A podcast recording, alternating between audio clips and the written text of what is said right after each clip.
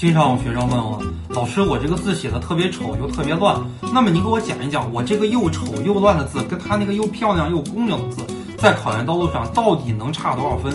这个分值非常非常的难量化。那我们今天呢，就特别大胆的来给大家做一个量化。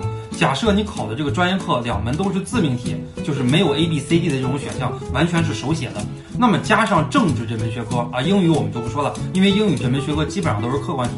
加上政治这门学科五十分的主观题，加起来三百五十分。那我大胆来给大家讲一下，你们之间的差距最少最少有三十分的差距。下边我们就来给大家盘点一下你的这个特别丑、特别乱的这个字，在老师阅卷的过程中给你带来了哪些劣势。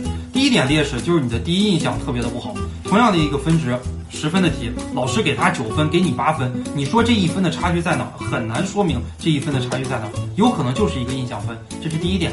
第二点的话呢，老师阅卷的时候会特别的不认真。我们的公共课的老师每天阅卷大概会阅一千多张卷子，大概就是几秒钟一道题，几秒钟一道题。我们的专业课老师那个阅卷速度更快，一天之内一个院的所有的试卷都要阅完。所以老师看到你这个字特别丑，老师随便看一下，给你个两分，给你个三分就过去了。这个在考研阅卷的过程中是非常非常常见的。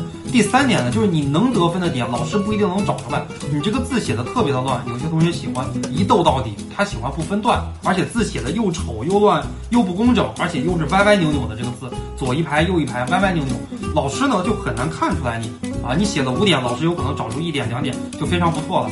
下边呢，我们来给这些字写的又丑又乱的同学提几点建议。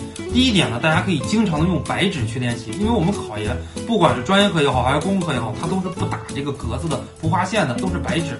第二点呢，即使你的字写的不漂亮，你尽可能写的工整，一笔一画的来写。第三点，你的字如果写的特别丑又特别不工整，你最好是分点来写，你最起码可以保证你写了五个点，老师都能看清楚这五个点。